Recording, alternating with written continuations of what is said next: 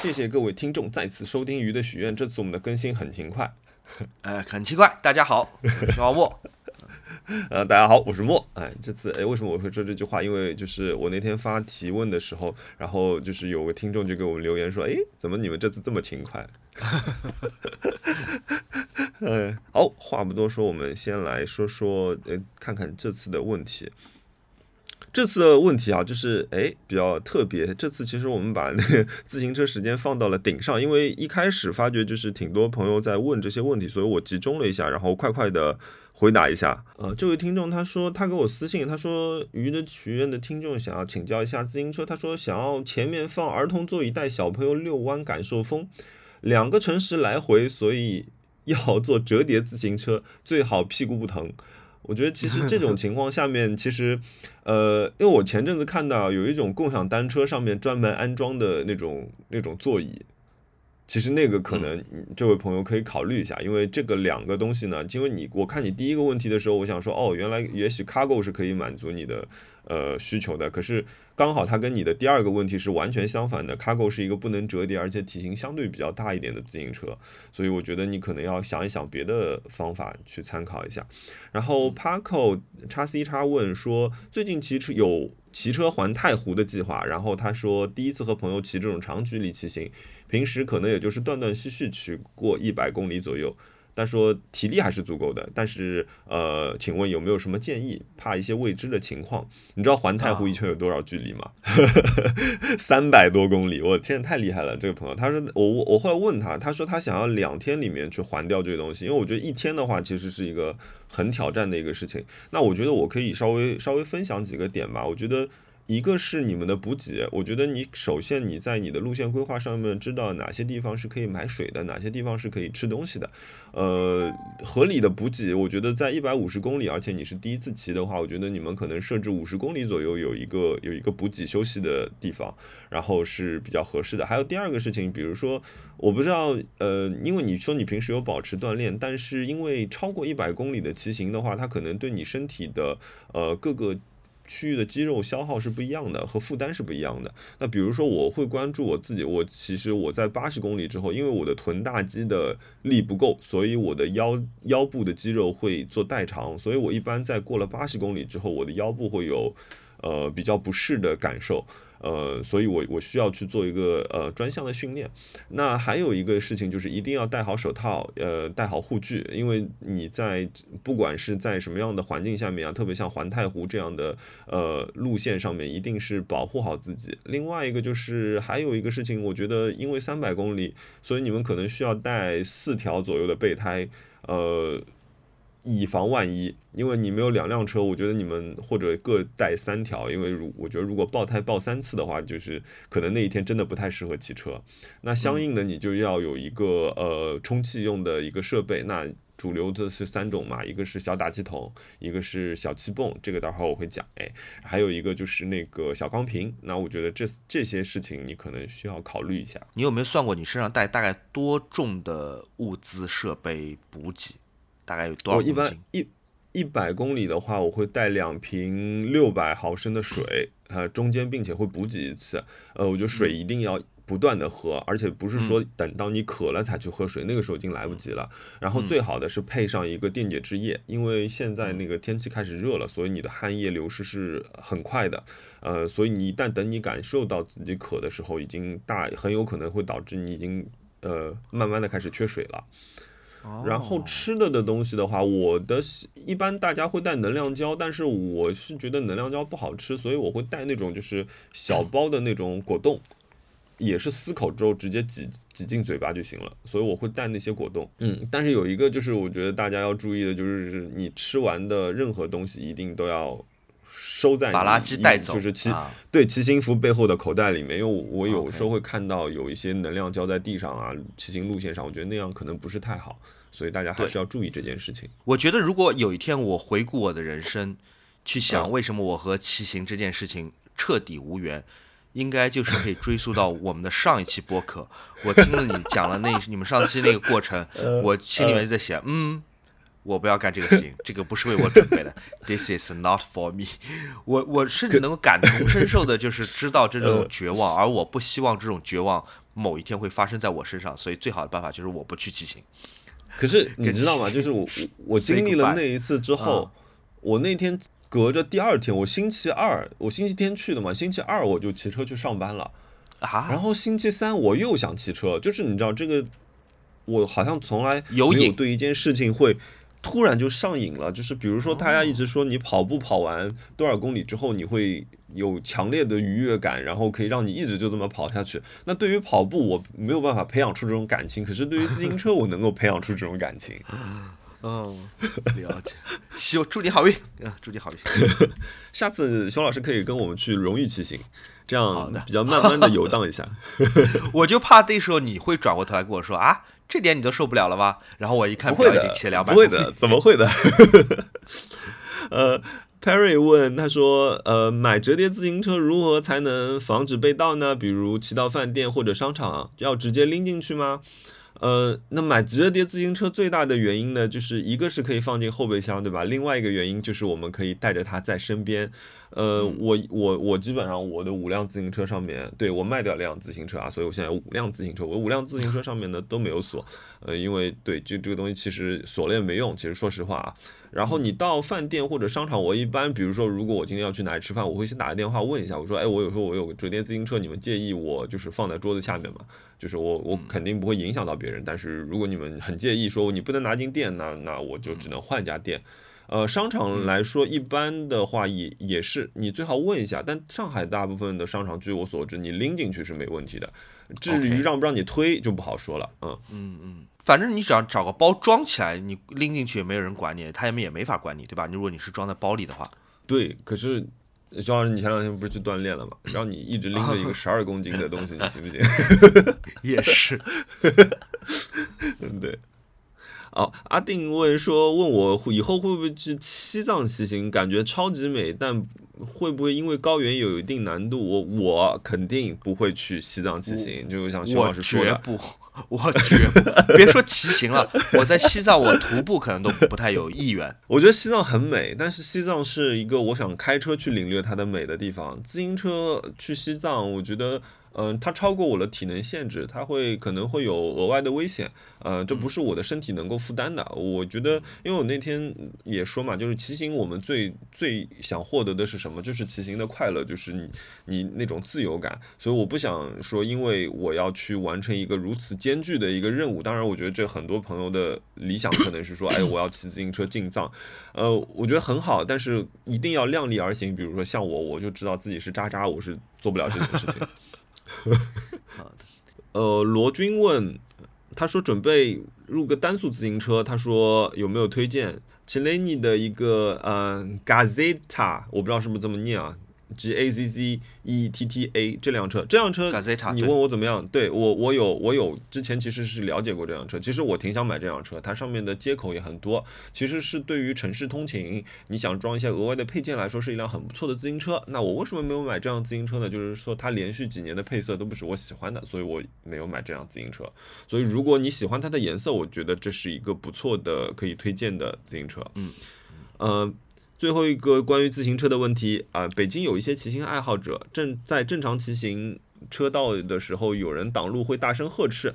他说：“问我。”作为一个骑行爱好者，怎么会看这件事情？上海会怎么样？呃，我们一般来说，其实骑行如果团队骑行的话，大家是有一个约定俗成的一个呃操作的。比如说头车，它其实是会负责去提醒路人说啊，我们是不是在靠近？我们是在你的左侧还是在右侧？比如说我们骑出去的时候，如果我们要往你的右侧通行，我们会提醒说，哎，你的右侧，呃，注意右侧。我们会讲这样的话。如果对方在路中中间走 S 型的话，我们一会一般会就是会喊小心。呃，有车，呃，嗯，一般这样不会去呵斥，但是我们会发生，比如说，如果比较强情绪强烈的呵斥的时候，我们一般会碰到，比如说自行车在绿灯骑行直行的情况下，有一些呃右转的汽车，他们可能会压过来，或者不顾及就是有车车的车自行车在前行的情况下压过来的时候，我们可能会有一辆车挡在他们面前，就是让别的车安全通行这样的一个情况会有。当然，我觉得这种，嗯，怎么说，素质方面的事情嘛，还是大家相互的，就是去营造一个比较好的一个骑行环境。嗯，好了。今天第一个问题问熊老师，嘿，熊老师，请问你觉得赚够了多少可以退休？哎，这个问题是我发在小红书的问题，我其实我也挺想知道。对，我在小红书发了这个这个问题，就是到底在一线城市赚够多少钱能直接退休？我问这个问题就因为我不知道答案。我原来小时候我可能觉得说有个二十万，就我这个一辈子衣食无忧。但是等到我赚到二十万的时候，好像物价和房价和所有东西都发生了巨大的变化，所以我又很担心说，有如果有人告诉我说一线城市五百万人民币就可以退休了，等到我赚到五百万，可能情况又发生了变化，你已经不够了。嗯，这五百万有前提的吧？这五百万是取决于你有没有房子吧？对吧？如果有房子，或者你有至少有一个可以退过去呃住下来的地方，对吧？嗯，不用交房租，然后你可以靠超市或者外卖为生。也许五百万够，也许五百万远远远远足够了。你觉得呢？如果在这样的前提下，就你已经有一个地方住了，你不需要为住发愁，你觉得在一线城市退休，最少最少最少需要多少钱？要考虑就是说，能不能比如说满足你的一个呃生活需求，比如说你的生活品质愿意降吗？嗯，当然可以愿意降啊，那明显是愿意降的，可以愿意降。我觉得五百万为了不工作可以用很多东西来换，我觉得。哦，五百万对吧？你把它扔在银行里面，你算一个保保底一点吧，年化三点五吧，对吧？啊，呃，哎呀，我的数学不太好，四五万，十五万，一年十五万，每个月一万五千块钱。嗯，对啊，呃，一万五千块钱，我觉得吃吃喝喝是够了吧，对吧？应该够，如果不交房租肯定是够了。对，所以我觉得五百万可能可能够了。嗯，OK，这算是个答案吧。嗯，对，最低。但熊老师，你肯定闲不下来的呀，对吧？我我我觉得其实其实其实，比如说你做创意、做内容这一块，你很难说我有一个明确的一个退休时间，对吧？因为对自我表达这件事情，嗯，越老越想有时候也想要做 啊，对。好的，呃，嗯，熊老师好，本人是苹果手机用户，想再入一台安卓手机用来拍照。他说：“请问你有什么推荐吗？”最近出的几台手机我不是全都用过啊，所以我没有办法做横横向比较。但是 OPPO 这个新的 Find X6 Pro 版本，我用的非常非常开心，特别是它的那个长焦，呃，我很喜欢。当然，长焦的那个版本和它在基础版的 X6 当中是一样的，所以你买 X6 和 X6 Pro。有可能都差不多，嗯，好的。但总的来说，我不是很建议说，如果你已经有了一个 iPhone，你要再带一台手机在口袋里面拍照是吧？作为备机，只是为了拍照，我觉得这也不合理。手机拍到好照片，不是因为这个手机有多好，而是因为手机是你拿在手里反应最快的，跟牛仔侧兜的左轮手枪是一样，因为快，一下就拿出来，并不是它杀伤力有多大，或者它的射程有多远。手机就是要快，所以带两台手机好像又违背了这个原则，所以我觉得不如继续拿 iPhone 拍吧，iPhone 拍的也不差啊，是吧？好，谢谢熊老师。哎，下一个问题，熊老师怎么看宝鸡新出的腕表七三二七呀？好，让我立刻 来查一下七三二七是什么。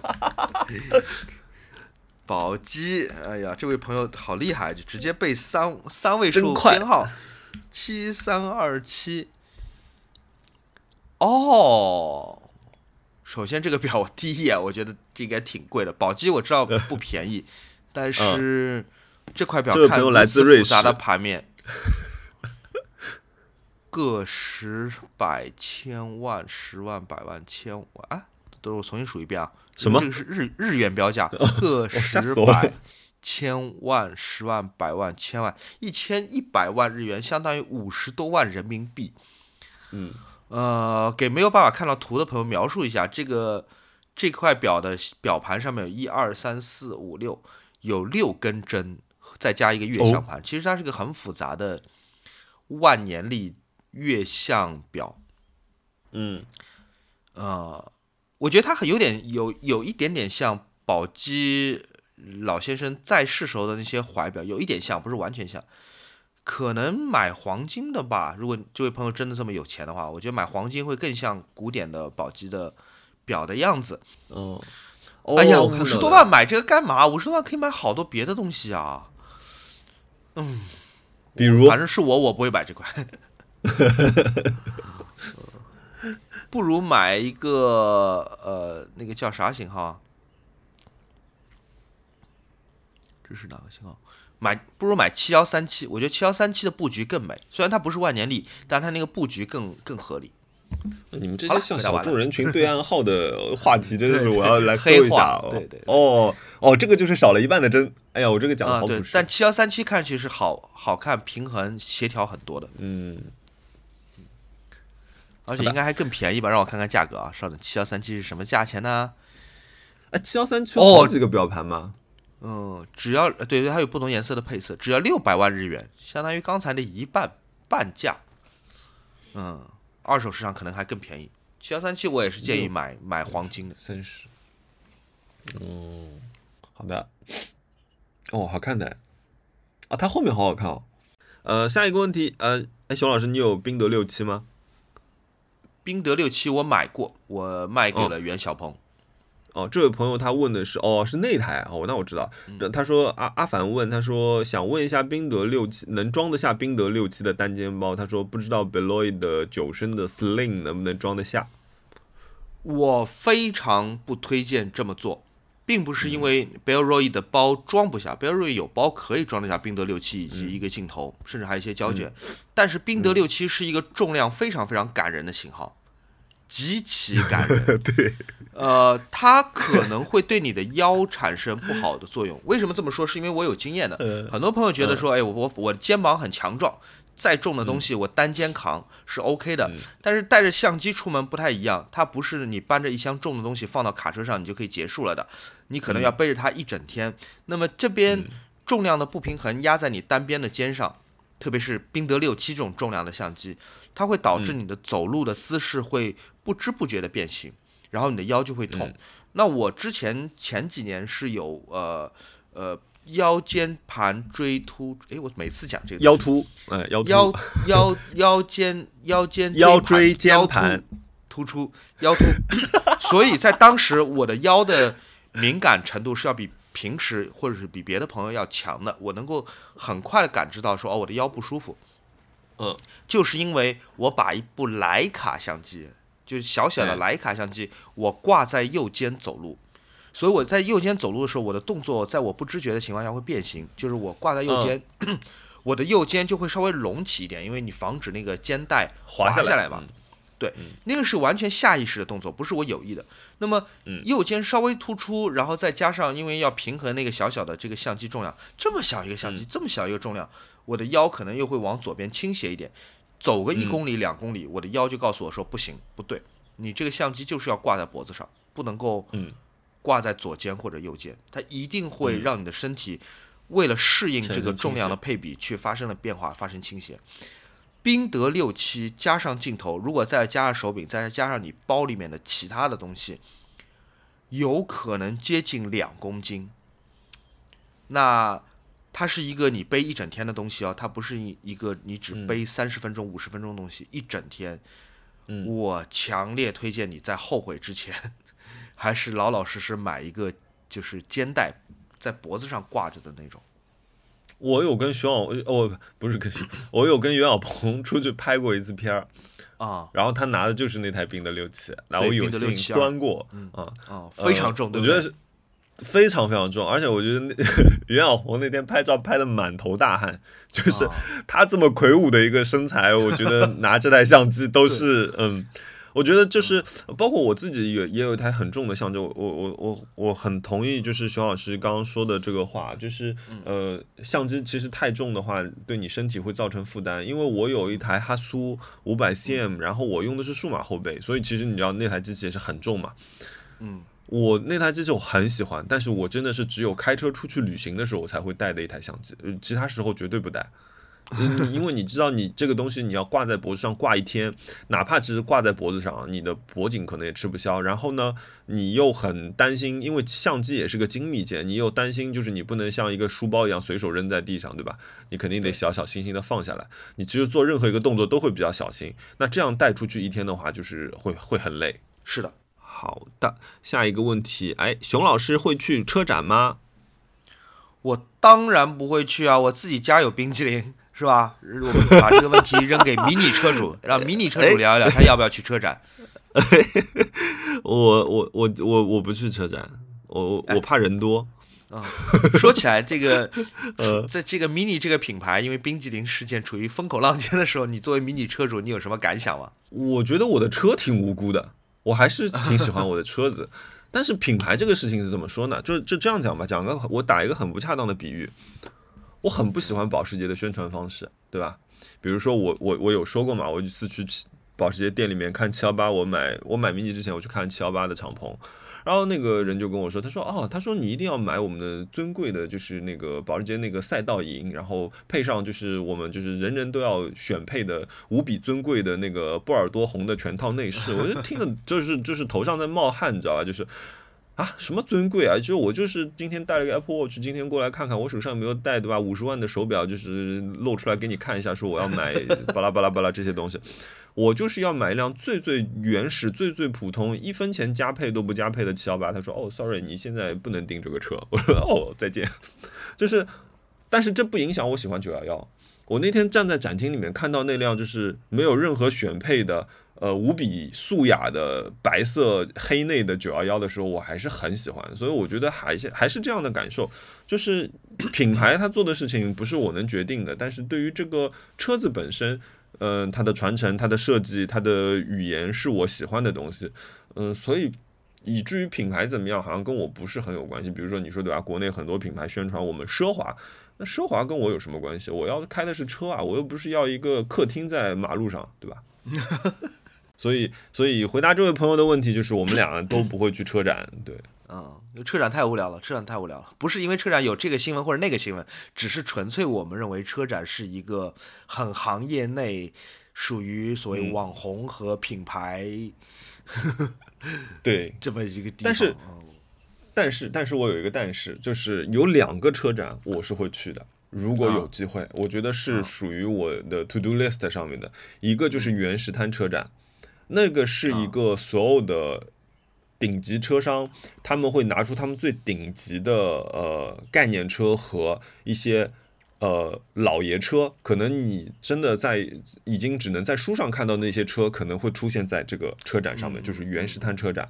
还有一个就是伍德斯伍德斯托克，你可以在那里看到形形色色、各式各样的老爷车、新车、豪车，呃，hyper car，然后 racing car 这些东西，你都可以在那里看到。我觉得这两个是我特别特别想要去的车展。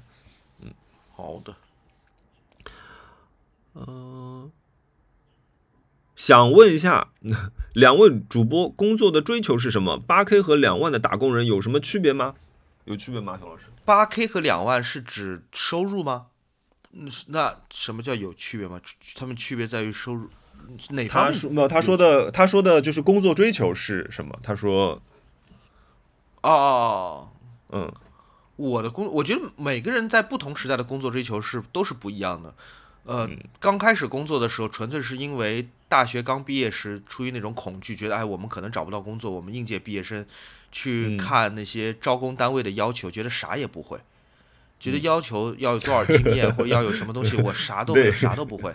我觉得这是很自然而然的。就是我大学毕业的时候，哪怕成绩再好、再优秀的那些毕业生都是一样的。就我们看了看了招工单位的这个要求。两眼一瞎就觉得完了，饿死了，找不着工作。但等到你开始上一份工资没有太高的班，上了三个月之后，你会发现说，what，原来这么简单。我好像都没有努力，就是我现在老板让我做的事情，我已经全部会做，是不是？大大家都是这样子的。你会发现，原来我们单位在之前招我时候写的那些招工的要求，其实是。是被过分夸大的，对，过分夸大。他让你会 Photoshop，后来连你电脑里连 Photoshop 都没有，根本就不需要学，对吧？呃，然后你会发现说，哦，我一开始我只是为了找到工作，我要抚平我的恐惧。到了第二年、第三年，你可能是想说，哦，今年如果我在房租和外卖之外，如果我能够存下一点钱，我想给我爸爸买一块表，我想给我妈妈买一件羊绒大衣。这个是你刚工作第一年，或者说是第二年的时候，你的愿望就是你要带回家一些好看的 fancy 的东西，让大家、让朋友、让家里人对你放心，对你的新开启的人生放心。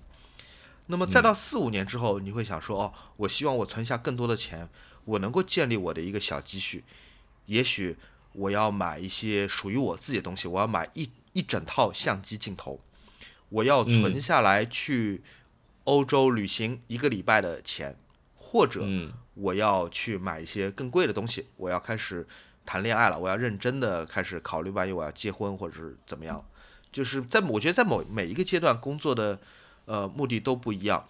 如果大家很幸运，在很短的时间你已经解决了就收入上的这种焦虑之后，很有可能你就觉得就是说，哦，我我是要去击败同行。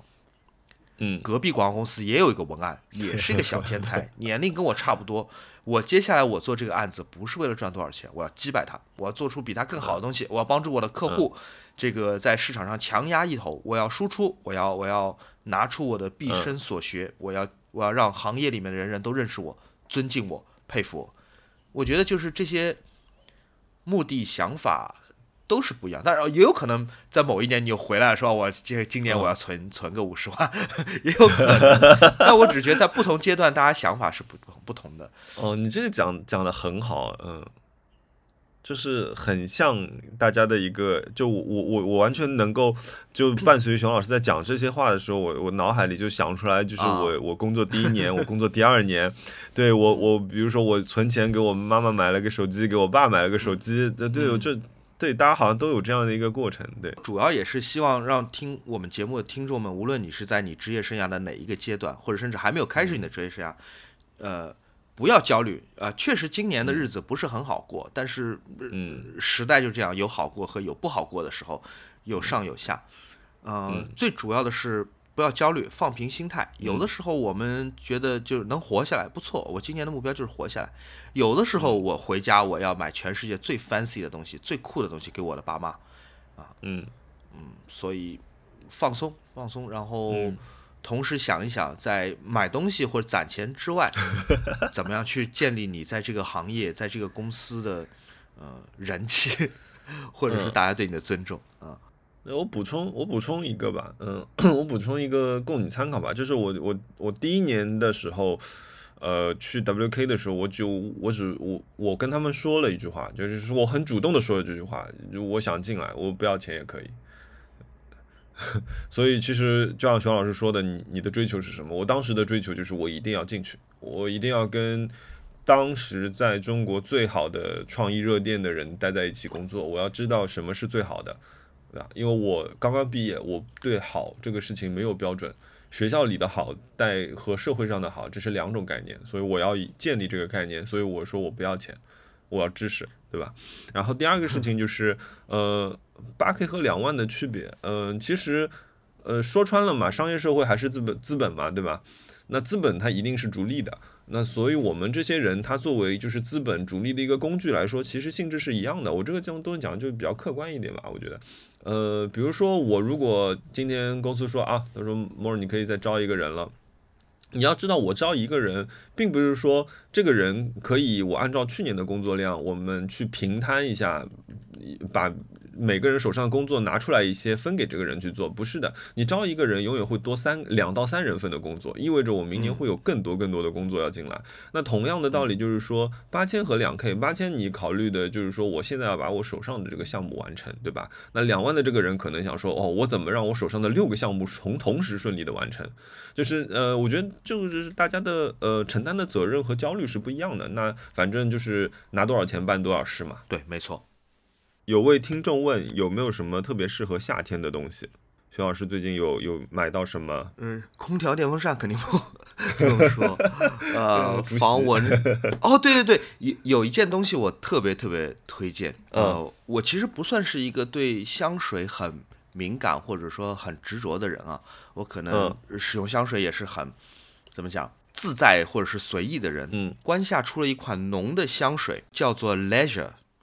Leisure 就是闲闲适、空闲、放松嗯嗯。特别好，我觉得它是有种很强烈的草木、花园、泥土、植物的这种气息，我觉得特别像浓烈的夏天。上个周末跟哈娜出去逛街的时候，其实我去了他们那个呃湖南路湖南路有家店，湖南路一百一十一号那家店，朋友圈里不是全都是大家都在那个关下那个店，我就想说，哦，你想去看一下建筑。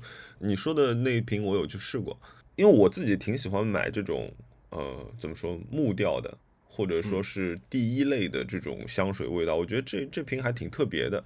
木调你怎么定义？因为我不太了解，说除了木调或者还有别的什么调？就我也不是特别懂那种啊。那木调对我来说，它其实是一个更呃中性、更冷静的这样一个香味。那这个香味对我来说本身。它可能是帮助我去呃平复一种心情，或者说让自己进入一个比较稳定的状态的一种一种味道啊。我我我来给大家解释一下这个香水为什么是一个木调的，因为它其实背后有一整套故事和想法。它和另外两瓶它属于一个系列，呃，叫做东方文学上海。所以这一组它的灵感很多是来自于民国时代上海这座城市的文人雅客，来自于那些黄金时代的设计文化艺术，来自于这个城市本身的生命力。那么咸 leisure 这支香水，它有很浓重的像你说呃木调或者我刚说的那种东方的草木味，是因为它的灵感来自有一座现在已经不存在的园林。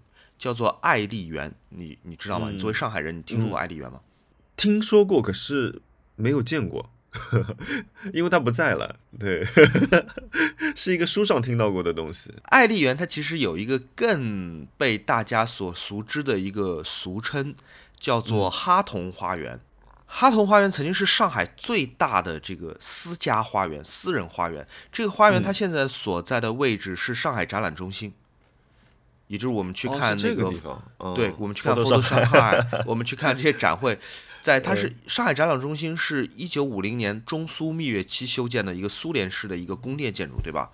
那么在解放之前，这个所在的位置就是哈同花园，是个非常大的一片园林，而且是一个海上胜景。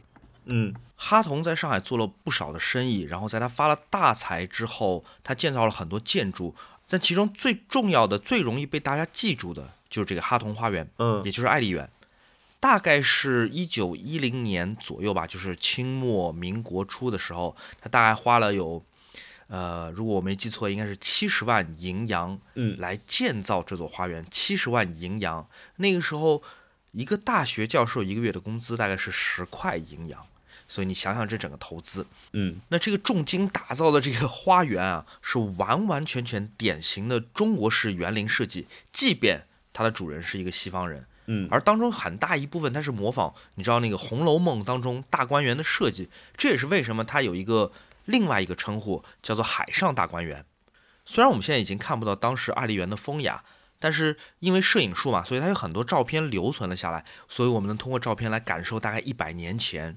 这一座现在已经不存在的私人花园是如何的美妙，不但是亭台楼阁美，嗯，还在于很多在这边待过的客人是具有传奇色彩的，所以等于把这座大花园也带进了中国近代历史的传奇当中。比方说孙中山，嗯，在回到中国就任民国临时大总统之前，是在爱丽园接受了哈同夫妇的欢迎的晚宴，和上海的政商名流一起吃了一顿饭。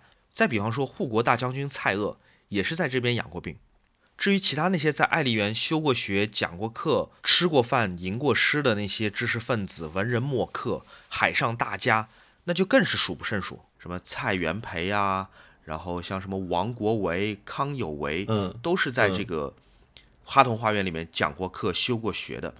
所以说，这个花园是见证了中国近代历史或者上海近代历史的一个发展。它当中的那些。草木、树林、水池、荷花这些东西也是被不同的人见证过。嗯，稍哎，稍等，我我我看一下那个成分。应该是当时怎么讲，人气最高，然后被打卡最多的一座一座私家花园。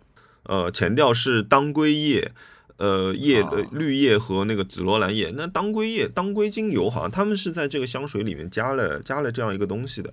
然后我不知道是不是因为。呃，木调统一都有这样一个特点的原因。其实我很多那种木调的香水，我身上会带一小瓶，是因为它们的留香时间是不长的。但是他们那天是有说到，就是说这瓶香水，他说因为加入了这个东西，当归叶、当归，呃，跟精油这个东西之后，它是可以有效的去延长一个香水味道的。我觉得我没有那么快能够闻到前中后调，更多的其实是他的一个第一印象和他的一些就是形容吧。我觉得他写这段话，我其实还挺喜欢。他说：“午后躺在花园的躺椅，呃，微风吹起手中的书页，呃，卷起扉页夹着一片茉莉花瓣。那其实茉莉花香其实也是我 自己很喜欢的一个味道。我就发觉，其实我都喜欢这种就是偏向冷冷冷感的这种味道。”然后它后调有强调，就是说用了一个中国雪松、中国竹和檀木啊，我觉得这个是第一次，就是你在一个配料表上面会看到一个，就是呃怎么说，非常东方吧，非常东方的、非常中国元素的这样一个香水。那我觉得这之前你可能在其他品牌里面是很难有这样的一个体验的，所以我这次也也也是因为这个，我也去想去试这个东西。中国雪松，呃，檀木，还有什么？对，还有一个是中国竹。中国竹，我觉得这个是一个独一无二的，很很有意思啊。因为这三种东西对于我来说，对于我这种香水门外汉来说，听上去它其实不一定算是香的东西，但很明显，就这三样东西：中国雪松、中国竹、檀木，它都显得很很东方，或者说是很园艺、很园林的呃感觉。就是这三种东西，它形容出来的时候，它会有一种有一种，我我就想到那个李慕白站在竹尖上，你知道吗？他是有一种孤独，他有一种。冷寂的一种一种味道，他有种神秘感，有种东方的意味。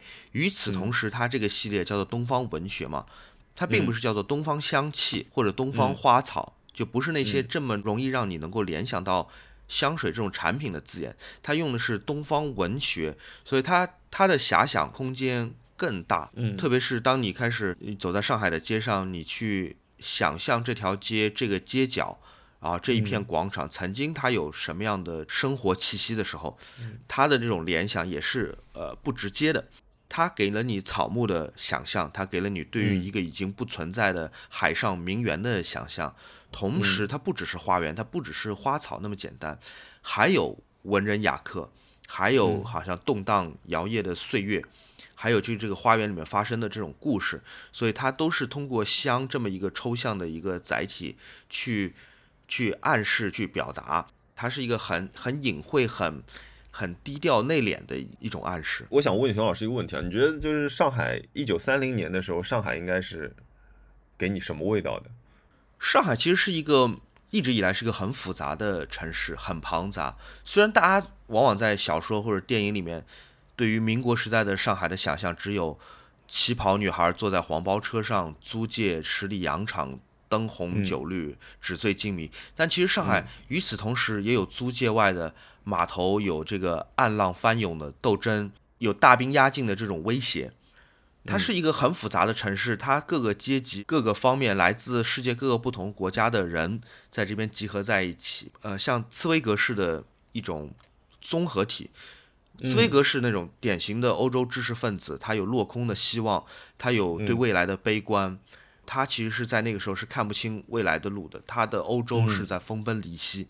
我觉得上海同时也是这样子，就你会觉得这里面给你给足了你希望，在一九三零年，同时又有足够的事情能让你去担心，然后有这么多美好的东西，无论是园林，还是说城市，还是说是文学和非物质的创造，你又担心它会有一天它会没了，在这种历史的大风大浪当中毁于一旦。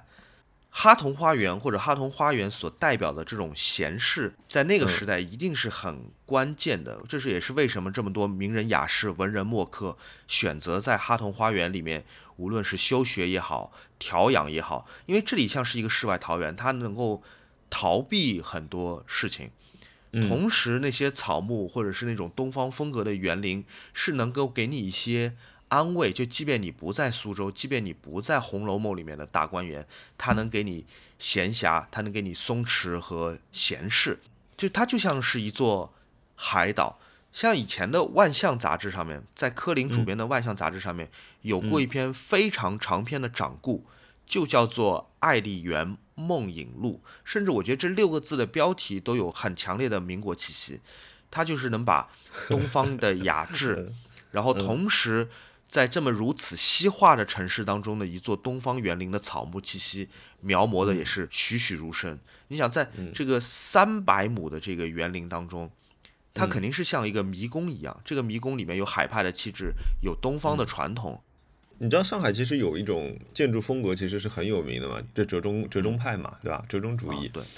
那其实我你刚刚在讲的时候，我就在找那个爱丽园的照片啊。我说它其实是在折中主义里面，完全更偏向于东方，它可能东方占有八九十的这样成分的这样一个建筑啊，它很漂亮。就是我觉得可能如果朋友们就是这个时候你你你在网上搜索一下爱丽园的图片的话，你根本无法想象这是一个一个在上海市中心会出现的这样一个一个建筑，它完全是那种苏式的。塔楼，我当然我可我我不知道我说的是不是准确啊，但是是非常非常东方意境的小桥流水，哇，好漂亮啊！这个这个建筑，所以很有意思啊。你刚刚讲到苏式的塔楼，我还想说，哦，这是苏州的苏，在同一个地方，先是出现了就是苏州江南的园林，对吧？说苏式的塔楼，然后在解放后出现了苏联式的宫殿。呃，就是你看外国人造的这个园林是一个非常像东方的，你刚刚说的百分之九十像东方的。然后在解放之后，我们建造了这个宫殿式的这个上海展览中心，同时它是一个完全西方的，西方人造了一个中式的建筑，然后中国人造了一个西方式的建筑。我觉得这个很多这种有趣的事情，可能只能在那个时代的上海发生。对，包括其实你看看回他们湖南路那幢楼，它其实也是在。那个时期，它其实是一个西班牙人建的房子，然后他们就是做，我觉得现在上海就是这对这些房子的修复做的做的很很棒啊，就是他们开始做以旧修旧这个事情啊，他没有把这个东西说我要啊我要那弄了擦过来行，对吧？就是。它包括它里面对那些扭绳纹的复原啊，什么包括绳结，这都是那种很很当代、很当时的那种建筑风格里面的东西。所以你进去你会看到很多西班牙式建筑的这种这种元素包含在这里面。但这个地方它在东方，它在在上海啊，我觉得这个地方是这个是很有趣的一个事情。所以我刚刚为什么问你，就是那个一九三零年的上海到底是会给带给你什么样的感受呢？其实就像我后来在想说，哦。呃，如果你你在这样一个，比如说像爱丽园这样一个园林里闲逛的话，你其实是与这个世界是隔离的，就是在这样一个环境里面，你就是想象中中，你知道上海的四月其实永远是带着一股潮湿的味道嘛，对吗？嗯，它里面你在里面慢慢的走路，有有竹林，有有大片的草地，有水，它其实一直是有那种来自于泥土，来自于就是这种鲜亮绿色的这种味道。呃，伴随着你的这样一个一一一个散步，其实是是很妙的，完全把你和这个世界去分离开来，而用的就是一个味道。我觉得关下的这个空间，它其实有很多是跟它的产品是对应的上的。它这个西班牙式的建筑，它有一个很强的特特征，就是不对称嘛。或者说，它相对于这个传统的这个 英租界、法租界的那种建筑来说，它是有一种放松的一个感觉。我无所谓，我们是西班牙人，我跟你们法国人、英国人不一样。我的房子可以是不对称的，我可以这边哎有一个牛所纹的一个柱子，那边那个柱子的纹饰甚至跟这边都不一样，非常放松，非常 chill out。那关下它其实，我觉得它多少也也是有一些那种介于中间的一个东方风格，呃，东方风骨的品牌。所以你看，他会做桂花味道的铺子的香薰蜡烛，嗯，空间可能也是按这个方向去设计的。我甚至觉得你走过湖南路的时候，因为湖南路总体来说，它跟民国时代的样貌或者说是风格没有太大的变化。你同样是这个四月，在一个稍稍有点炎热的下午，你走在里边，你听到开始知了叫起来了，嗯，然后你闻到梧桐树叶的味道，有可能你此时闻到的这个气味和。八十年前，你走在这条同一条街上，闻到的气味是一样的。是一样的。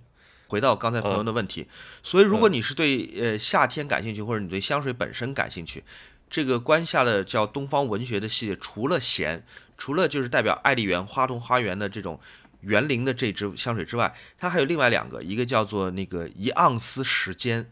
这个就比较适合你对上海的想象，是那种纸醉金迷、灯红酒绿、十里洋场，那个是一个很浓烈的一个一个味道。它里面有什么朗姆酒啊、威士忌啊、咖啡啊，就是那种味道。哎，很社交场，很很个性，叫一盎司时间，我觉得也挺有意思的。还有一个，它叫孤岛一百一十一号，其实讲的就是湖南路的这个建筑，就是它今天的关下闲庭。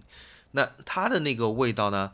呃，就是会比较天马行空，嗯，然后它会用到一些什么佛手柑、藏红花、玫瑰、檀香，呃，云南黑茶啊，是吗？哦，嗯，我上次去没试，然后因为我因为自己不是经常以前出去玩的时候，我会买很多香水嘛，所以其实反而是说，当他们请的这几个调香师的时候，我就哦，对他是有很很有印象的。比如说你刚刚呃说到第一瓶咸，它的香水的那个作者，他其实是做过 La Label 三十三的，那这个可能是 La Label 最有名的那瓶香水。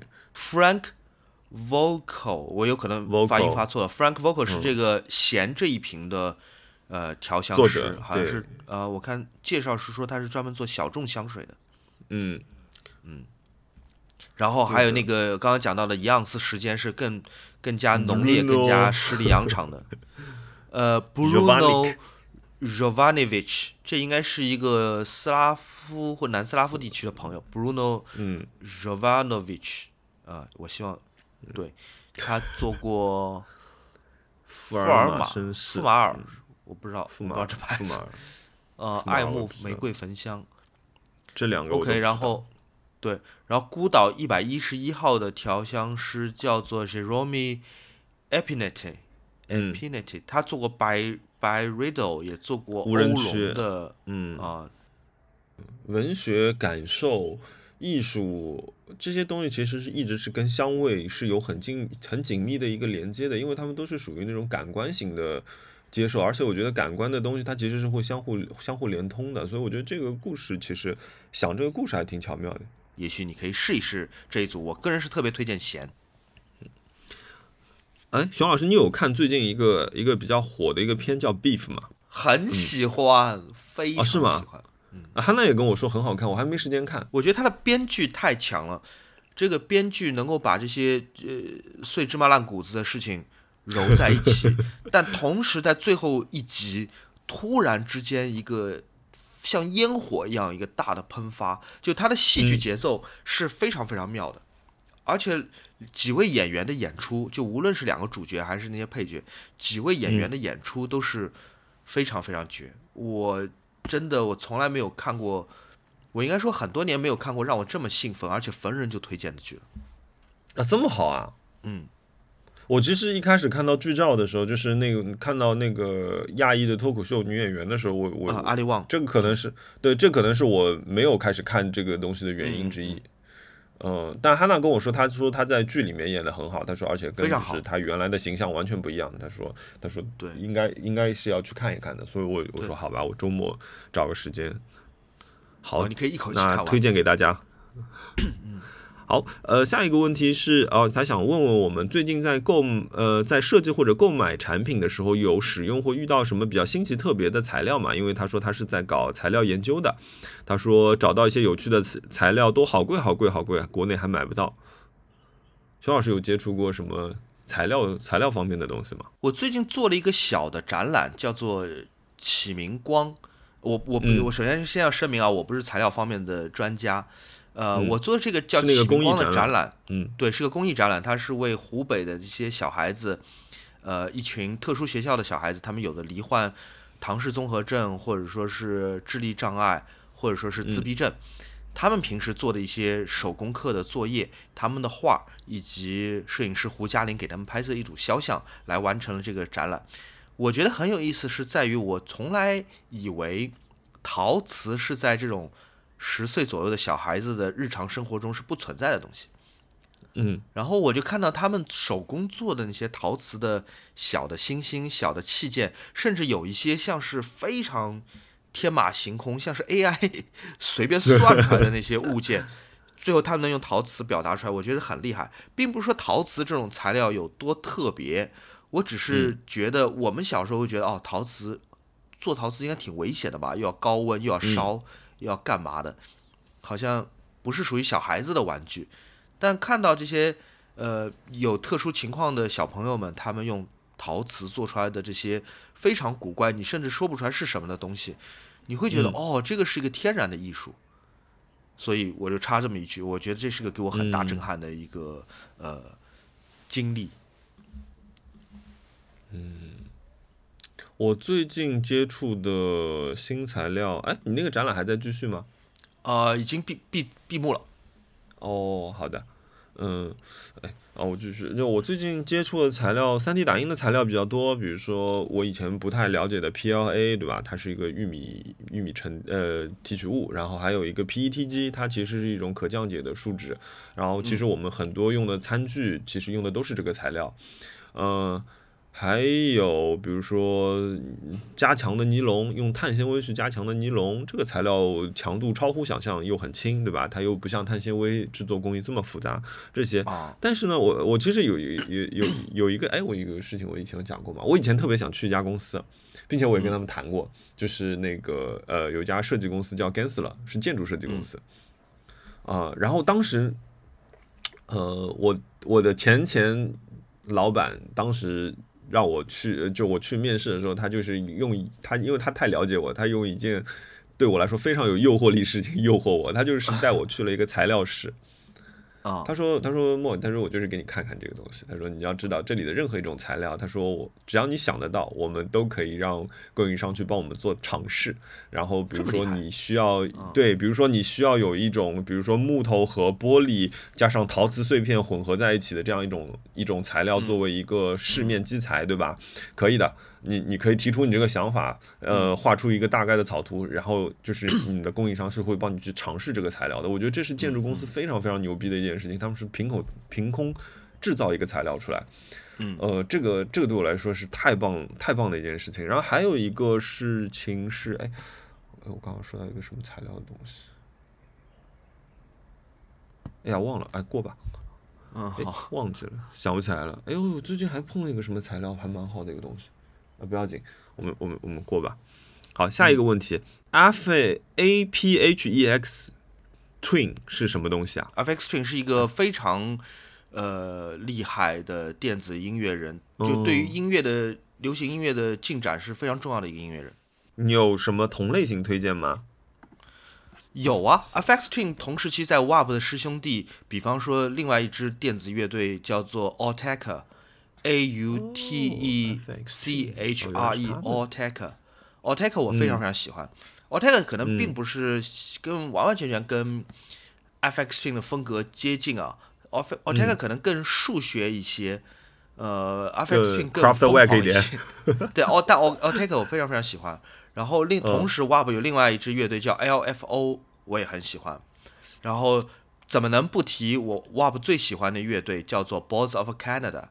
当然，这个风格也是跟 FX Twin 不一样，但你肯定也会喜欢的。Boards of Canada，嗯，呃，它其实不是个加拿大乐队，它是一个呃苏格兰的乐队，它也是有非常强烈的小众圈层气质的，一张唱片卖几十万日元那种。啊，我我觉得这些都是呃很值得大家听一听的。Boards of Canada、Autechre、LFO，还有一个叫 Music，但它那个 Music Mu 是那个希腊字母里面一个长。长尾巴的那个 U，mu，然后 ZIQ music，这些都是 WAP 的乐队。嗯，大家可以探索一下一九九零年代的 WAP 的旗下的不同的乐队和艺人，很有可能你会有发现你喜欢的东西。好的，下一个问题，哎，今年各种音乐节的演出井喷，井啊井喷，呃，熊老师有看过 印象深刻的演出是啥？啊。我看了一个，我可能以为我这辈子绝对不会看的演出。我上个礼拜在澳门，在澳门，呃，我男朋友 Ryan 也在。Ryan 去澳门是为了看容祖儿的演唱会。我对容祖儿毫无了解，我只听听过一首满大街放的那个什么，有什么翅膀的女孩。你知道那首歌吧？嗯嗯嗯，对对扇挥着翅膀的女孩，对对对对对，挥着翅膀的女孩，对不起，我只听过这一首，其他所有对于容祖儿的歌迷们就是耳熟能详的歌，对于我来说，我全都闻所未闻。票还挺贵，我也一千六百多，我也只听过这个。嗯，对。然后我我去澳门，我就觉得我要吃吃喝喝，然后你们开演唱会的时候，我就在这个外面逛街就好了。然后 Run 一定要我陪着他看，因为容祖儿对他一个粤语地区长大的。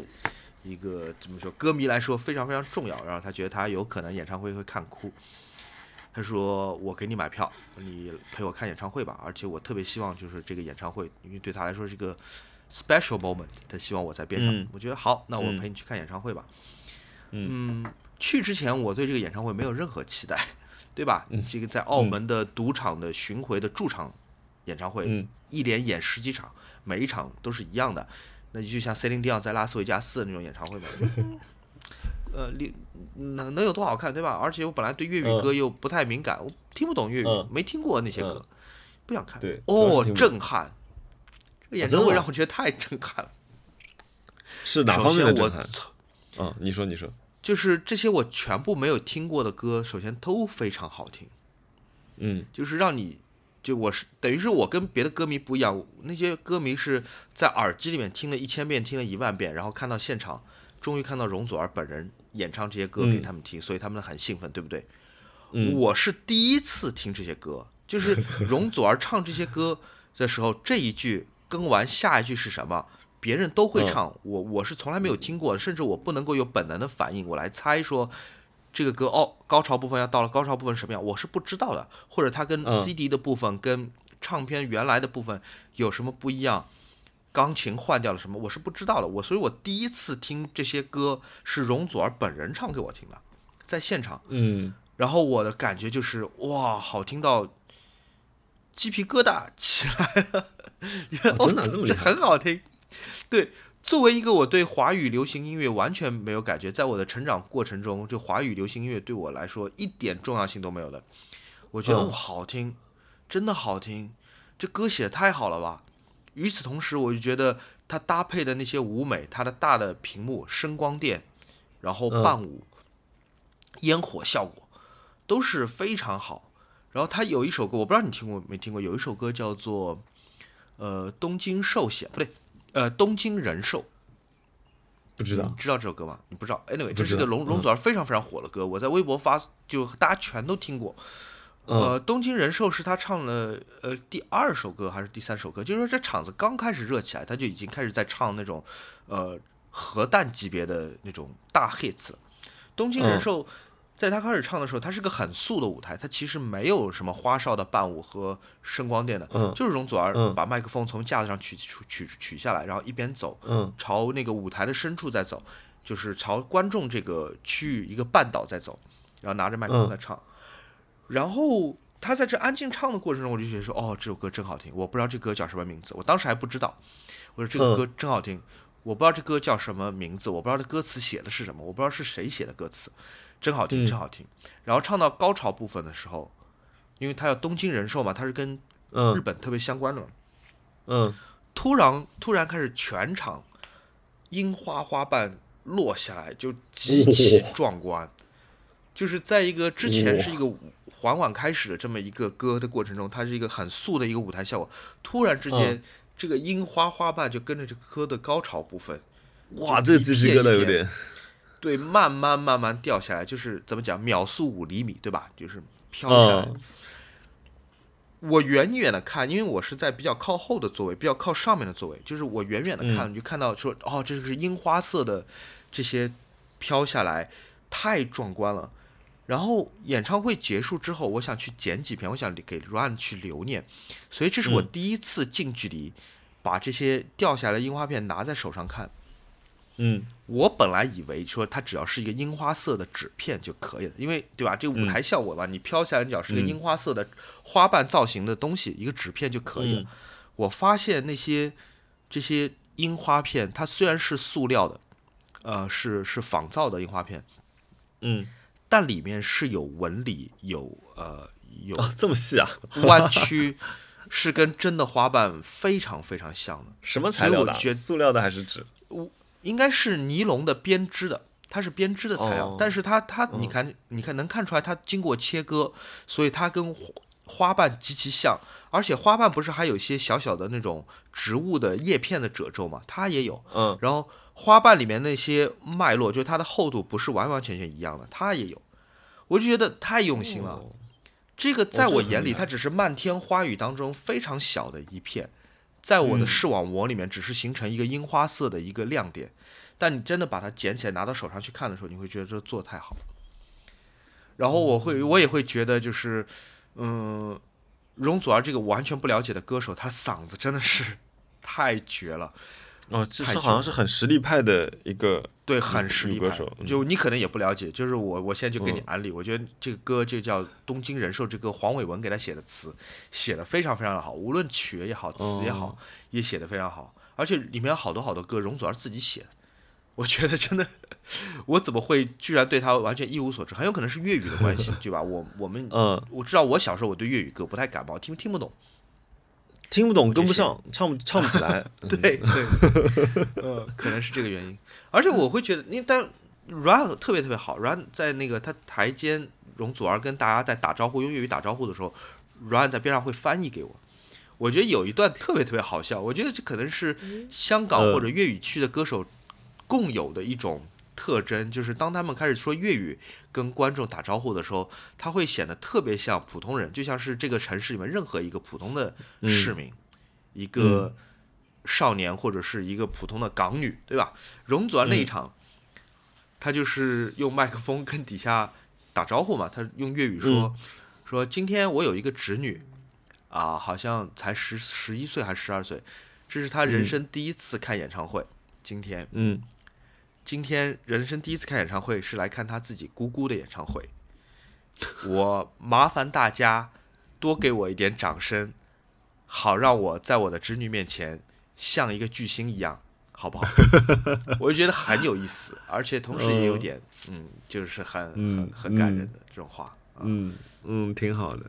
对，所以给大家分享看容祖儿演唱会的这个经历，一千六百八的门票，我觉得还挺值的。那哦，我好多年没有看过演唱会，对，我完全对这个事情是什么时候？？你是说，就是说，你是说这种大型的流行音乐演唱会？，对对对，那是我高中的时候。哦，那太早了，真的太早了。我，我我我比较我比较多去那种，比如说什么爵爵士爵士吧那种，嗯那或者比如说像 More Life 那种，我会去。但是你说大型的流行音乐的演唱会，呃，我好像最后就就有且仅有一次，就是周杰伦那那年哦夏天的演唱会。对，哦，你还看过周杰伦演唱会？对，他的八万人体育馆有一次演唱会，那个时候穷，在在呃高中的时候又没钱，那怎么办呢？那就在门口，然后等他们等他唱完了第一首歌，你知道吗？我没有看第一首歌，等他唱完第一首歌之后，买着呃你的门票就开始全部打折了，打对折了开始，然后买了一张打对折的票进去听的。哦，原来。我我我至今还记得那个画面，就是呃，我从那个楼道，然后往外跑的时候，跑向就是能看到体育场的时候，你就看到那边投出来蓝色和绿色的光在晃动，然后有排山倒海的声音，那一刻就是你浑身所有的汗毛都会竖起来，就是太。太震撼了那个画面，因为我去，可能也因为我就是真的看的很少，所以这个画面至今还在我的脑海中很清晰。好的，好，呃，熊老师有没有入门的女表推荐呀？入门的女表推荐，我们入门花在什么价格？一一到三万算入门吗？一 到三万我们就我们就一万为标准吧。其实我非常推荐大家不要买一手的表，不无论是男表女表，嗯大家我觉得从一级市场去买是很不划算。大部分情况下，对于刚入门的朋友来说都是很不划算的，因为你这个表买完出门，这个表就只值六折的价钱了。所以我宁愿在 闲鱼、在二手市场去找那些看上去跟新的一模一样的那些表，比方说嗯一万块钱左右，你可能可以买到不错的浪琴的机械的女表，或者你可以买到偶尔你可以看到欧米茄的女表。如果你愿意再看更古董一些，比方说六十年代或者七十年代的，你甚至还是可以买到，偶尔你能买到积家、卡地亚或者劳力士的这个女表，可能预算再加一点点的话，你可能两卡地亚的万块钱左右方你能买到表现在一万块钱还买得到吗？买得到的，你可以买坦克，坦克系列有一个叫做 Tank 嗯 Must，、是个非常非常美的一个表。呃，如果是有两万块钱，你可以买到宝珀，呃，或者说是呃，偶尔可以买到甚至宝玑这样的女表，是有可能的。所以买二手表是我觉得是特别特别划算的。嗯，好的。呃，是哎，熊老师，你知道三星画境这款电视吗？呃，就 Serif 吧，不是你有吗？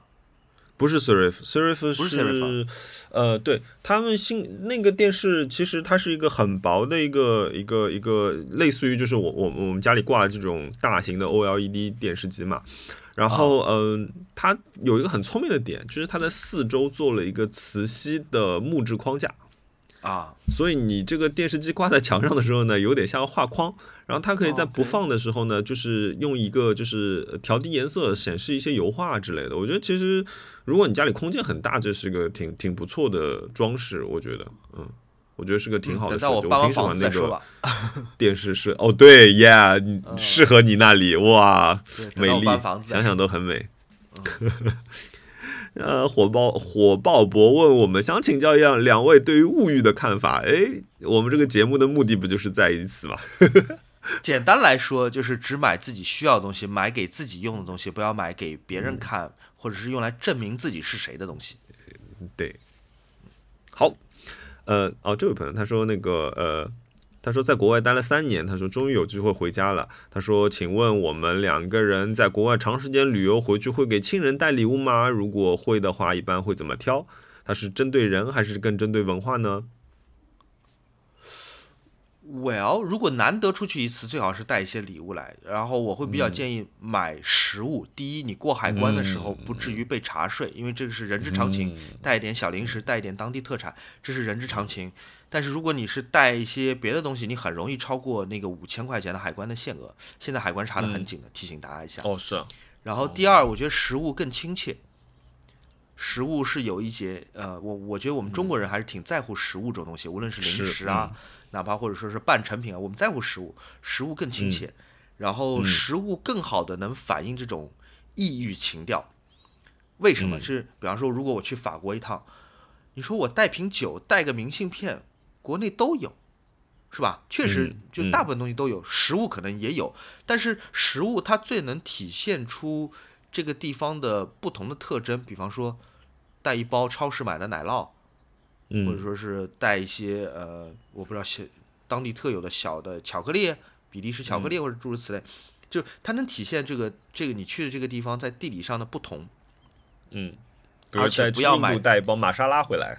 对对对，而且同时呢，就食物总的来说一般来说没有太贵，不会给别人心理压力。嗯，也对，呃，甚至就是像熊老师说的啊，那个你有些食物就是在路边的店或者超市里面买的，呃，这种味道有的时候反而是更纯粹一点，更更本地一点的，对吧？味道，对对对，嗯，我我我觉得就是送礼物这个东西，其实和收礼物的人关系太明确了。比如说，呃，比如说，如果像我知道熊老师他大概喜欢什么样的东西呢，那如果有一天我去罗马，我就会给他买一个金币回来，对吧？那个我知道他他是喜欢这个东西的，谢谢你，但是期待。但是比如说，如果熊老师说哦，莫喜欢自行车，他生日的时候我要不要送他一个吉安特山地自行车呢？对吧？嗯，这个你说这个东西我就头痛了。你说这个东西哦我到底是骑还是不骑？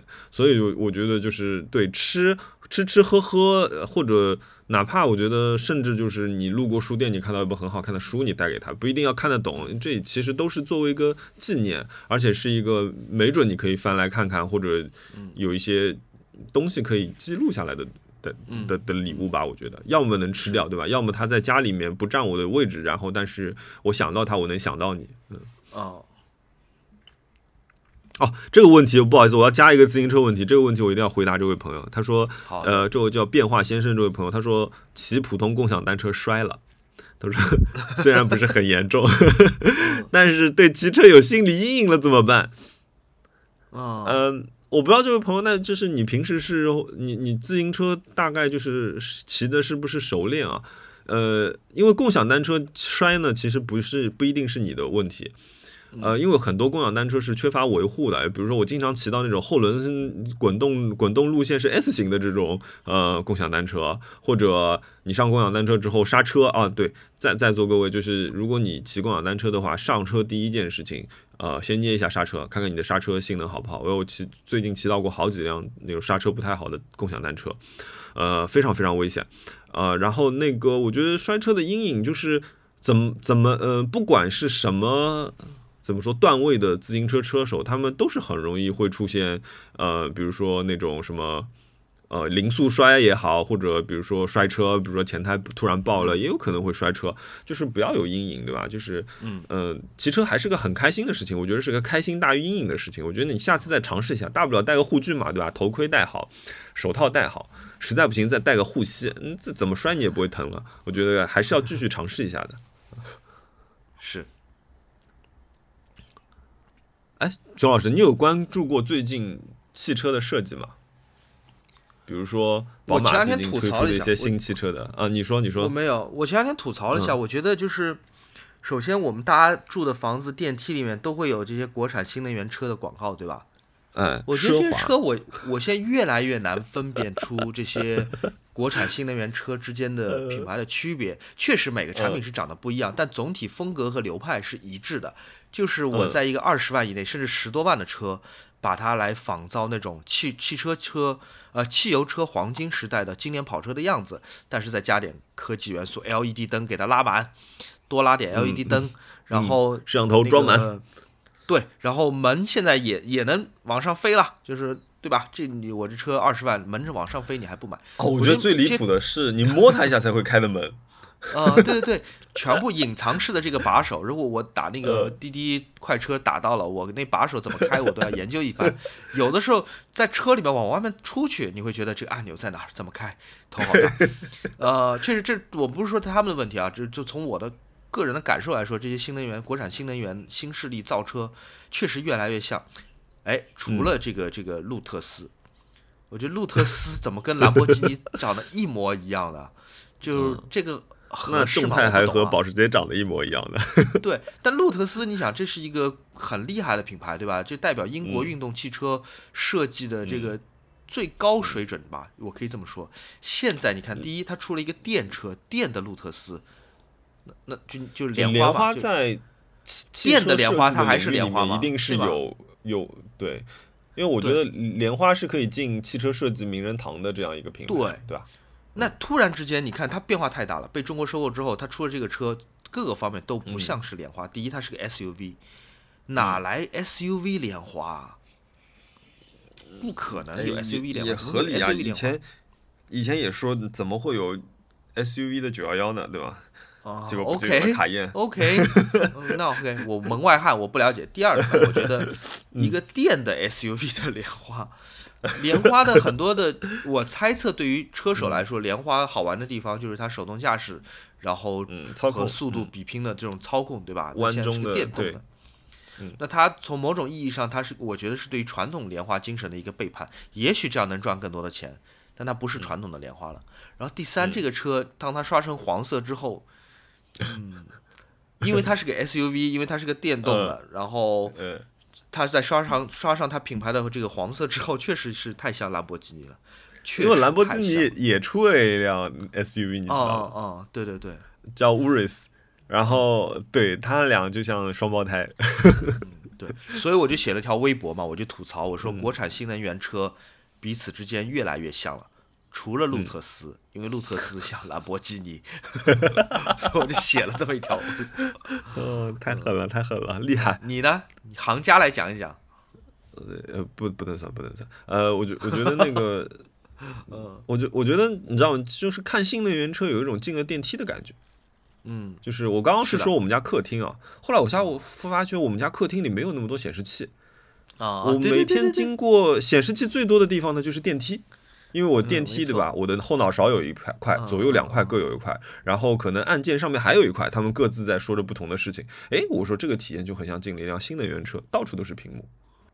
嗯，然后我自己是可能我我可能开车的时候我想看路，就是不要让我穿过屏幕看路，所以我对我不是那么。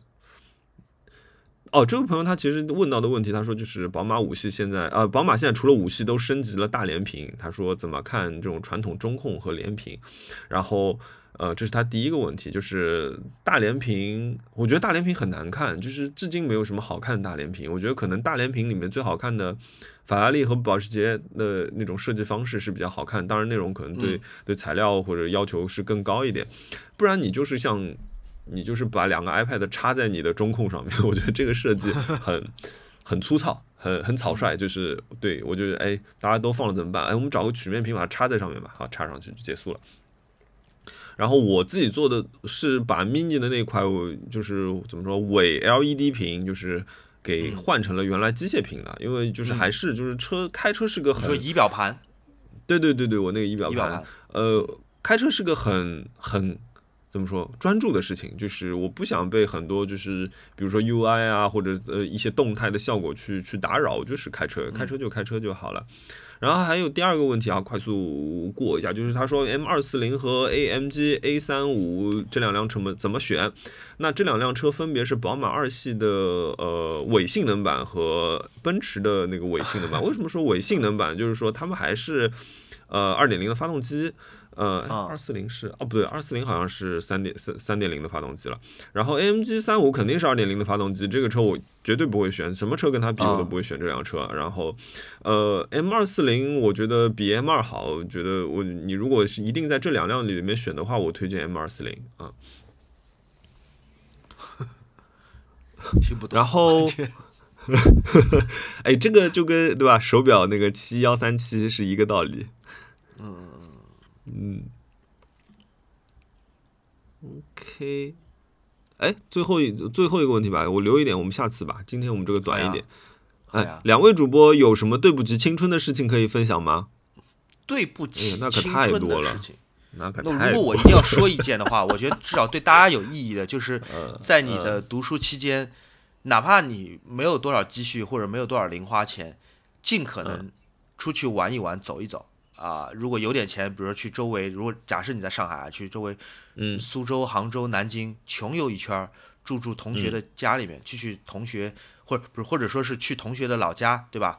去他嗯家住一住，就不同的地方，哪怕它不是旅游旅游地，出去转一转，多玩一玩。我觉得我大学期间就是去的地方太少，如果我能多一些这样的经历，看看不同的世界，看看不同的呃人的生活，我觉得可能是一个很很了不得的这个少年经历。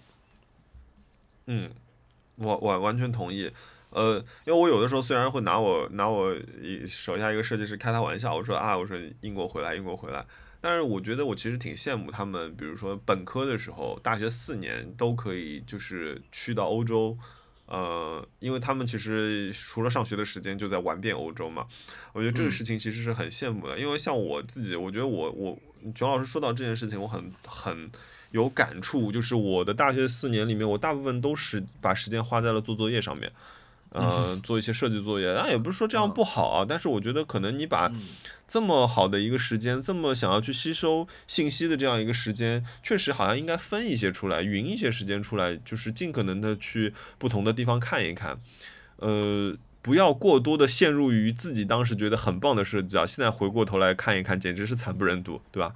这个时候你就出去逛逛，多看看，看看，哎，因为比如说特别像做设计的朋友们，因为你想你以后你马路上你看的东西，就是很有可能是你工作中的一部分，对吧？什么样是好的设计，什么样是好的包装，什么样是好的印刷，这些东西你用手碰、用眼睛看、去体验，才是最好的一个学习。所以我觉得一定要出去转转。对，嗯。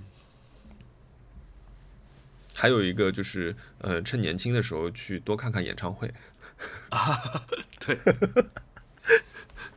呃，好了，今天的问题到此为止。熊老师来说说你最近买了什么东西吧。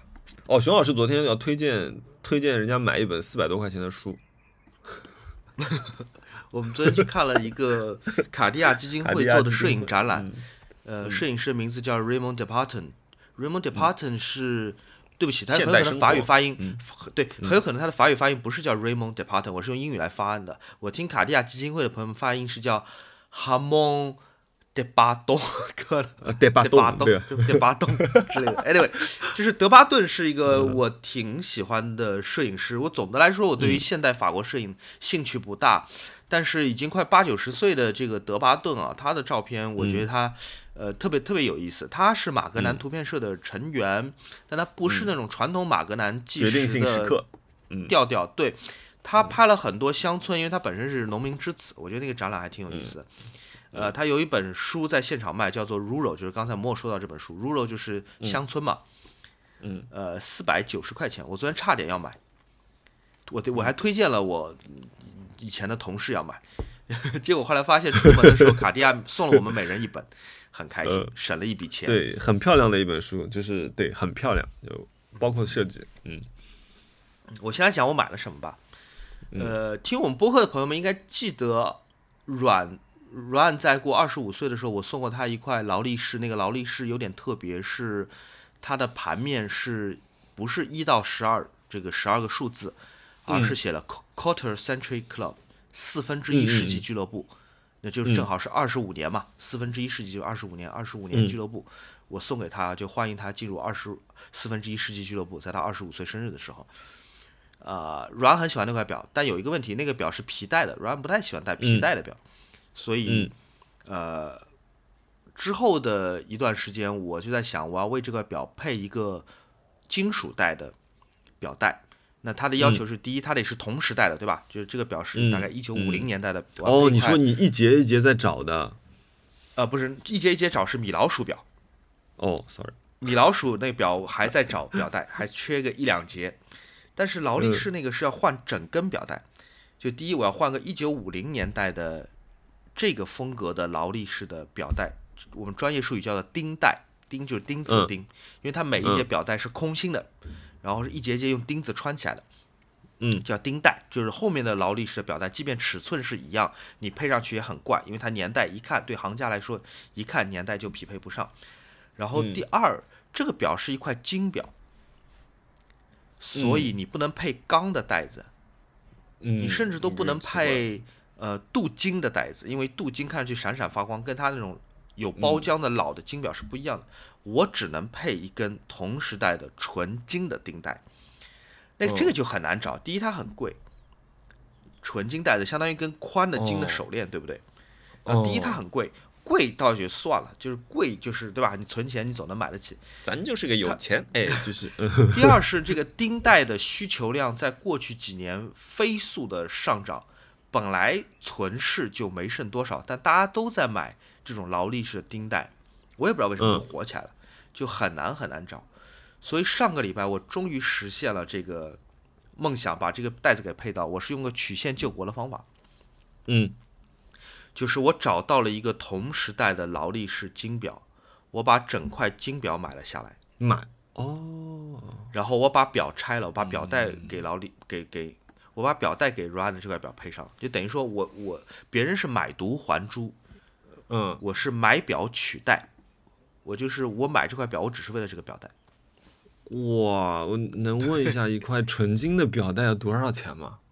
呃反正我应该一共花了七万块钱不到买了那块表，我觉得成色是可以的，价钱是 OK 的，年代和风格是对的，买了下来。嗯，而且钉带有个问题，因为老的钉带它是不可调节尺寸的，几乎嗯不可调节尺寸，所以这个尺寸要正正好好适合 Ryan 的手腕，其实还是多少有点运气的成分。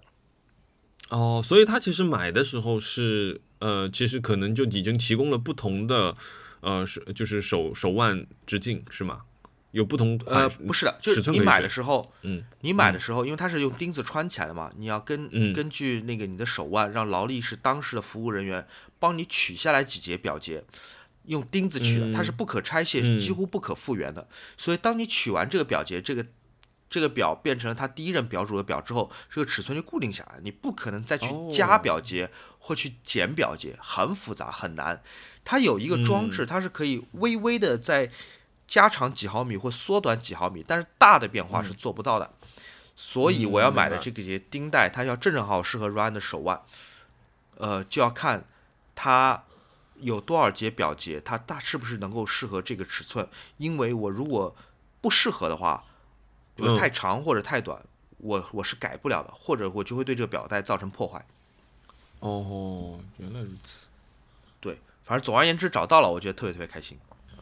嗯，哇，这个这个厉害厉害，同时拥有了两块金表，对对，所以我就把剩下那块金表，把那个皮带配到那块多余的嗯金表上面，然后我在闲鱼卖一个很划算的价格。如果有朋友想卖一块劳力士金表的话，可以贪我便宜。嗯发我看看。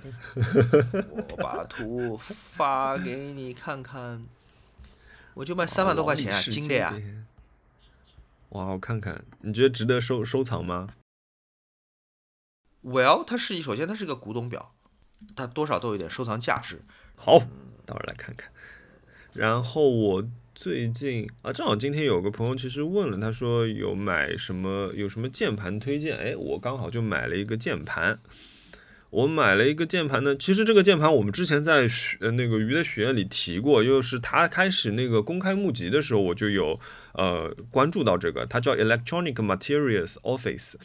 他们啊名字很长啊，呃 E M O 这的这家公司，他们出了一个叫 Ultra One 的这样一个键盘，它是一个呃短键程薄键薄的一个，你可以理解为它是一个薄的机械键盘，然后它是通过不同区域的键位的一个高低来让你其实更好的实现一个盲操作，但是呃回到根本来说，还是因为它的设计很漂亮，包括它在键盘上刻字印字用的那个字体是他们自己设计的一个非常怎么说？呃，我觉得是 retro modern 的这样一个一个一个字体吧，它有一点复古元素，可是呃，它的整体设计风格还是比较现代的这样一个一个键盘。我在微博上发过，然后那我第一时间收到他们的邮件之后呢，我就想去订购，呃，价格好像是两千四百块钱左右，折合成人民币。但是我就发觉在列表里面，呃，没有香港，没有中国大陆，然后没有。呃，比如说我附近的区域，它只在欧洲、日本和美国有有有发售，欧洲的几个城市，然后包括英国好像，哦，英国好像是有的。然后呢，我我我想怎么办？就我就写了一封邮件给他们，然后他们的那个 found 也很很客气的回了这个。我说，因为就是我说我很喜欢你们设计，并且关注了很长时间。我想问一下，为什么你们没有考虑在中国做这样一个发售？因为其实我觉得这边也是有这个需求的，而且大家也是挺喜欢你们的设计的，所以我想问一下这个。然后他说，可能是因为供应商的问题，因为他们希望能够在全球。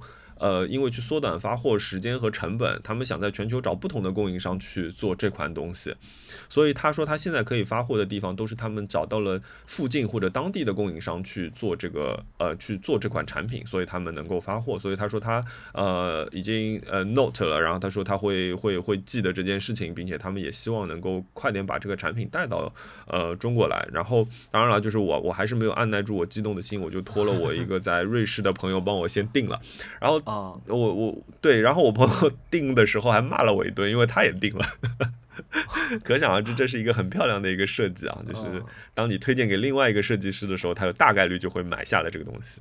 其他哦，我我昨天跟熊老师说，我买了一个 iPod，买了一个 iPod Classic 的第三代。呃，也就是除了转盘以外，它在转盘和屏幕的这中间还有四个圆形按钮的这样一代的 iPod，然后还是黑白屏的，也就是我们最最以前的那种手机啊，就是那种单色手机的，对，最早期的 iPod 还是背光的，然后这种单色 LED 屏的这种。嗯，然后，但是我买的是一个魔改的版本，就是它改了那个六十四 G 的 SSD，然后改了那个大电池，所以它在用 SSD 的基础下，它的续航还是能够到达呃二十四个小时以上，所以我觉得那这样的话对我来说就完全足够用了，然后成色也比较漂亮，然后同时我也买了全套的配件，比如说呃底座，然后比如说那个一个线控，那其实，嗯。我觉得 iPod 的对于我们这些八零后或者八五后来说，是一个很标志、很时代标志的这样一个东西。我在那个年纪的时候，我是买不起这个产品的。呃，我们可能一家子里面有一个亲戚。嗯，条件不错。然后我有一个哥哥，他手上就拿着这个 iPod，他在那听歌，有一根白色的线就这样从他的口袋里连出来，然后他一会儿拿出来一个东西在那儿搓，搓一搓，搓一搓，我就是说哇，好羡慕，这是一个什么样的东西？所以内心里就有这样印记。所以我就想说，那现在你能够付消费得起的这这样产品的时候，我就想买一个回来玩玩。所以我买了这个东西，并且它以后会可能成为我 mini 车子的一部分。嗯，我买了这个。我想起来，我花了一笔非常非常值的钱，嗯，还是在澳门，嗯，澳门真的太无聊。澳门除了什么赌场、酒店这些商场之外，什么都没有。但是澳门的东西太好吃了。我在澳门有我在我在澳门大部分时间其实是一个人在逛嘛，所以有一天我是在他们的算是一个步行街吧，就最热闹的地方叫关野街，啊，找午饭吃。我想这个地方嗯，肯定是个游客街啦，东西又贵，肯定又不会好吃。但是我不懒得再走了，那天很热，我就随便走进一家小店，茶餐厅馆子，我点了两样东西，两样东西都惊为天人。第一样是一个辣，呃，是一个澳门，对，第一样是个澳门的特产，叫做辣鱼包。它看起来其实有一点像广东茶餐厅的那种猪仔包，嗯，但是呢，它里面加的不是猪排，它加的是一种葡萄牙风格的用咖喱和辣椒来调味的沙丁鱼肉松，就是把沙丁鱼肉做成肉松，然后再用咖喱和辣椒和别的香料来做好，然后在那个面包里面塞得满满的，塞得满满的一个三明治，嗯。太好吃了，我的天，简直是瞬间通天。然后呢，就是一个看起来很普通的一个东西，就是这么好吃。然后第二样东西是我点的一个叫做墨鱼丸捞面，对吧？这个很好理解，听上去好像也没没什么多复杂，就是把墨鱼丸煮完，然后跟捞面放在一起，就这么简单一个东西。首先是那个墨鱼丸，那是真的是像，就是像弹性十足的那种橡胶，应该怎么讲？就真的是弹性十足的那个墨鱼丸，而且是有汤的，就咬开是有汤。就我也不知道这是为什么，同样是墨鱼丸，在上海和在澳门的墨鱼丸能差别那么大。第二是那个捞面，哦，捞面就是我向大家发誓，这么好吃啊！就这个面哪怕没有墨鱼丸，就单单是一碗光面都是非常好吃。它是非常细的丝，然后它是浸满那个蚝油汁和鲍鱼味的那种那种调料，极其鲜美。然后配上那个清水煮完的这个菜，太好吃了。然后我还点了一个，大家都可以听到我流口水的声音。对，我还点了一个饮料，叫做菊花冻，就是用菊花味的这个，我不知道什么，反正就是一种茶餐厅饮料。三样东西，呃，墨鱼丸捞面加那个腊鱼包，再加菊花冻，一共是五十八块钱澳门币啊，折合人民币应该只有五十二。五十一三样东西，上海没有这个价钱。上海这五十这个价格是一样吧？对，真的是，而且就是 你想，这还是在关野街，在最热门的街啊。我就随便走进一家店，我觉得这个价钱、口味，然后服务，其实我都是挺满意的。我觉得这个是花的非常非常爽的一笔钱。你呢？你有什么类似的花的很值的钱吗？我哎，有一个，但是哎。你你你知道我不是上周又去骑了九十五公里吗？啊，我这个很值的钱就在这个 这个过程中，是吗？对，因为我上周，呃，因为其实上次骑完一百公里之后，我跟你说我就有点上瘾，之后我自己周末规划的路线是距离就上去了，所以我第一次规划了一个，呃，我原来比如说都是三十多公里嘛，然后第一次就稍微加了十公里，变成四十五公里这样的一个距离。然后骑的意犹未尽，觉得哎还不错，我觉明显感觉自己好像能够轻松应对这个距离。之后我第二次又骑了一个七十公里的，七十五公里，嗯，单飞。然后那隔了两次之后，邹指导给我在星期六的晚上，邹指导给我发了一个消息，他说：“哎，明天要不要骑车？” 邹指导这个人就是很会鼓励别人。我说：“你调到这个这条路上来。”我想说，我也不能不去，是吧？因为我明天本来就是要骑车的。那我说去，我就硬着头皮说去。我说，但是请你组一个渣渣队。我说那个我还是渣渣，对吧？那个 千万组个渣渣队。嗯，然后组长就回过来消息说啊，他说好，我也他说就我们俩吧。他说过了一会儿他回我，他说就我们俩吧。他说然后一个括号太快的我不敢叫。然后专门问他说你明天对他说明天你帮我拍几张照片。我说好行，那我们就去了。然后那一开始呢，就是就其实其实挺顺利的，而且那天我我就是非常呃，我觉得哦，那天刚刚那个朋友就说到这个事情，就是说骑行的那一天早饭一定要吃的很好，一定要吃饱，碳水补足，蛋白质补足才出门，千万千万记得。那我那天就是很早起来，六点起来吃了一个早饭。啊，弄好洗漱好，然后灌好饮料，然后就出去了。然后当然了，灌好饮料之后，把饮料瓶放在桌子上，我就出去了。然后我就出，但没有水，我就出去了。然后我就碰到邹指导，然后那个包括那天我把身上的衣服，按照我以前这种怕冷的性格，我会穿多。然后那天我全部剪了，我已经卷成就是短裤短袖了这种状态，跟他去骑的车。呃，然后路上也没。多说，但是我们起步就比较慢，所以稍微闲聊了几句。大概我们前二十公里是用二十六到二十八的一个匀速在在前进，那这个速度其实相对来说是很舒服的一个速度啊，对于我来说不快，然后你也不会觉得累。然后呃，中间我想想看啊，中间就很快就到了我的上一次的爆爆那个爆胎点，你知道吗？嗯，我过那个爆胎点的时候，我有一种莫名的兴奋。因为我上次到这个位置的时候，我已经是两眼发黑，内心渴求着说我的后轮胎快点爆掉吧，这样我就可以就是呃非常怎么说不丢人的休息一下这样的一个一个感受。哎，但这次我就是很轻松的过了这个点，然后也没什么反应。我想说哦，好像我自己的训练是有效果的。然后我们就继续往前骑，然后骑了没多久之后，哎，这次不是我，这次邹指导爆胎了。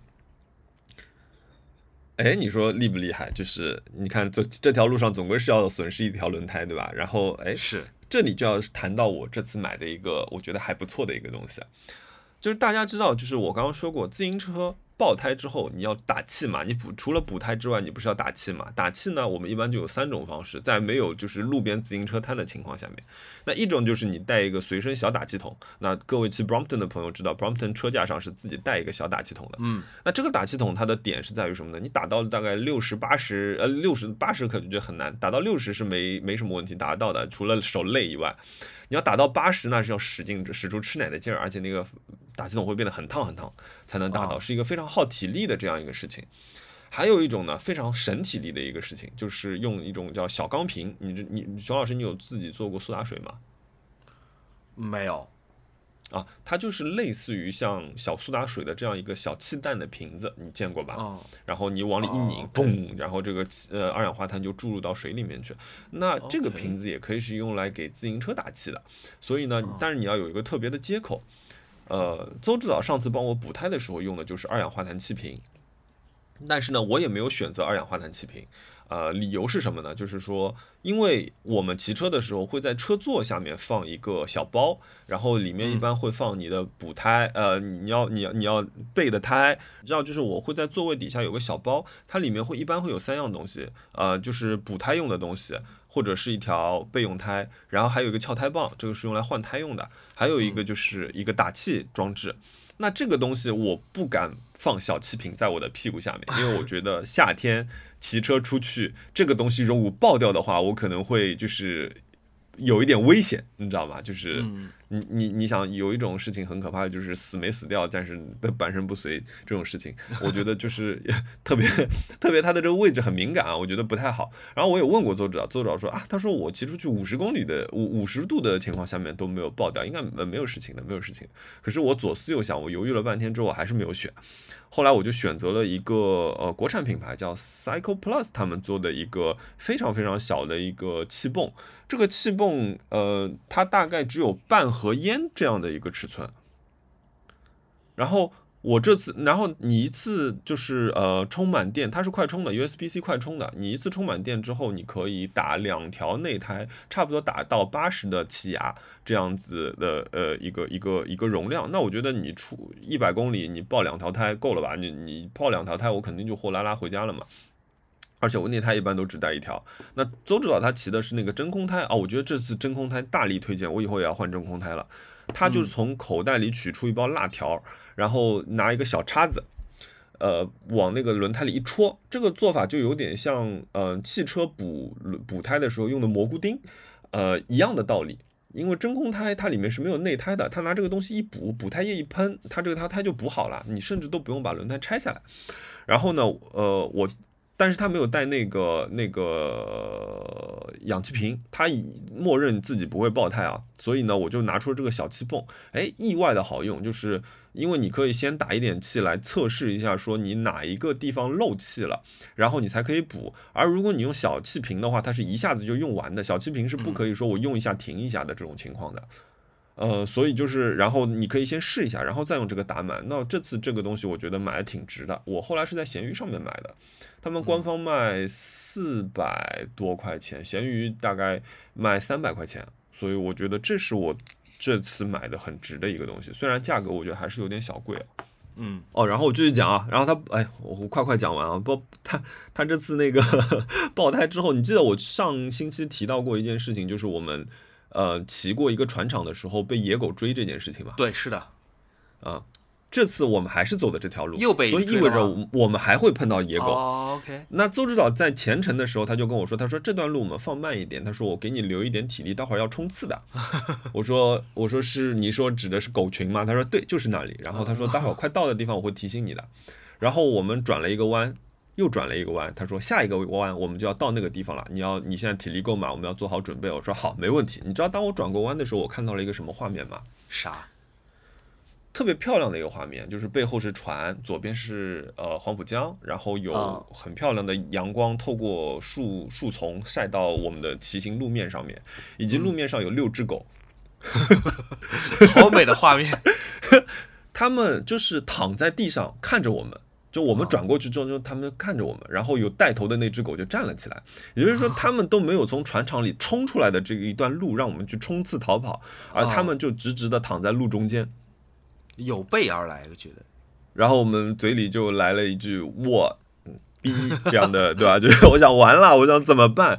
我觉得这次比过去的时候，比我上次还紧张。我们就是以那种非常非常匀缓慢的啊这个速度，对吧？哪个对？然后就是目不斜视，因为我不敢跟野狗产生目光的交流，你知道吗？OK，我就是以一个非常非常慢的速度，慢慢的往前。对，我想心里想说，就是你没有看到我。哦，这个真的太可怕了，就是这这是这次这次骑行里面可能最惊险的一一段。然后呃，还有一件事情就是我我骑到大概最后一段路还有二十公里，呃，还有十五公里回家的时候，我嘚瑟了。嗯，我想说，哎，我挺厉害的，我这次可以轻松的拿捏一百公里了，因为我好像没有很累，我怎么还有体力呢？我中间只是休息了一次而已。然后我们就到了一条路，我觉得骑行的朋友可能知道，我后来才知道这条路它有一个绰号叫小越南。小月，这是怎么样的一条路呢？这条路上非常拥挤，人很多，然后又是一个卡车通行道，因为又有卡车通行呢，所以它的路面是崎岖不堪，有很多凹坑的。那我觉得这可能是他们这帮骑行圈的人觉得这个东西是很有乐趣、很有挑战的一条路。他们在 Strava 上面这条路的代号叫小越南，并且是有个骑行榜的。然后哦邹指导一开始在前面破风的时候，我说：“哎，我说他怎么开始骑快了呢？骑速度到了三十三了。”然后我就跟上去。然后因为中间的不断的出交通状况之后，我就到了前面。我想说，好吧，我都既然都到了前面，我就用力骑一骑吧。我可能就把速度拉到了三十六。我觉得说我体力还挺足的。我在那里一路猛冲的时候，呃，我们就呃冲了一会儿，邹指导就把我超了。然后我想说，他那个时候的速度可能已经过到三十八以上了。我也不知道为什么他就是突然骑这么快嘛，因为我想说你都带了一天的风，我就我我也稍微要做点贡献。但是这条路比我想象的长很多。我原来以为就是我轻松一冲刺，我们就到了路口，我们就准备上摆渡船了。谁知道我骑到后来就是双腿，我又看不到邹指导了。就他已经到路口的时候，我他在我面前又变成了一个大概指甲盖这么大的一个人。嗯，然后我到了那边，我们上了船，我就说啊，我说刚刚这段路，我说那么难骑，你怎么骑这么快？原来他在这条路上是上榜的，在 Strava 他是这个小越南路段的榜上第二名，嗯，所以他们每次到了这里的时候，都会不由自主的开始加速，想要去刷一个最好成绩，你知道吗？哦，好胜心在这一刻被点燃。对，在有一个骑行软件叫 Strava 上面，它会显示在这个路段里，比如说这段时间谁是最快的。这是个自动记录的。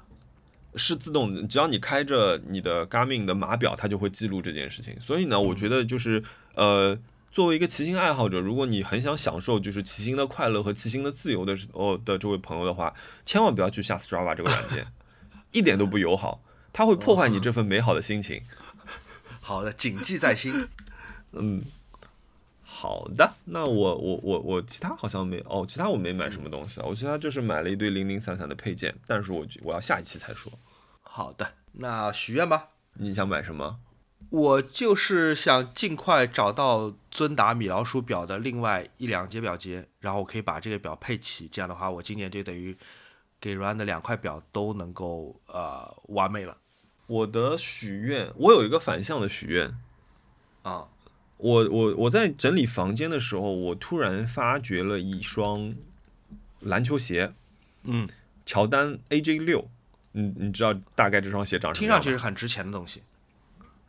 呃，以前以前，呃，曾经 呃，以前曾经乔丹和那个灌篮高手是做过一次联名的，嗯然后那个时候呢，Able 还在 Nike Lab 当店长，嗯然后呢，那个时候好像我我我那个时候跟他也不熟，但是呢，我托别的朋友，然后托到他呢，就帮我留了一双鞋，然后这双鞋是一双暗红色的呃 AJ 六，然后上面有樱木花道的印花。呃，然后底是一个微微发蓝的半透明的这样一个底。这双鞋子呢，在我家里面就这么完好无损的躺了近十年，它没有 一次被穿过。然后，但是呢，它的盒子很大，很占地方，嗯所以我就在想说，我我的许愿是我这次要趁着《灌篮高手》这部电影上映的热度，把这双鞋子卖掉。哎，好主意，花花闲鱼。哦，我都不知道这双鞋可以卖多少钱。你看看鞋别人卖多少钱？但好像卖鞋挺麻烦的。卖鞋挺麻烦的，我我不知道我听哦众里面有没有懂的朋友们来说说，好像卖鞋还有什么鉴定真假啊，还有什么就哦，什么附件全不全什么之类的事情，反正懂的朋友们哦给给莫出出招。听说卖鞋不是那么简单一件事儿。懂的朋友，欢迎你，你给我呃，我给我们这期节目留言，或者你给我私信。那如果嗯哪位听众朋友想要，就是你可以就是 告诉我一个你合理的价格，你觉得合理的价格我就卖给你，你可以自己来我家里看。我我应该没有小票了，但是我可以以我的人格担保，我是去 呃新乐路的 Nike Lab 自己拿回来的这双鞋。嗯，行吧，希望你早日能够清空库存。对，哎，好的，那行祝大家生活愉快，好，谢谢收听。回头见，拜拜。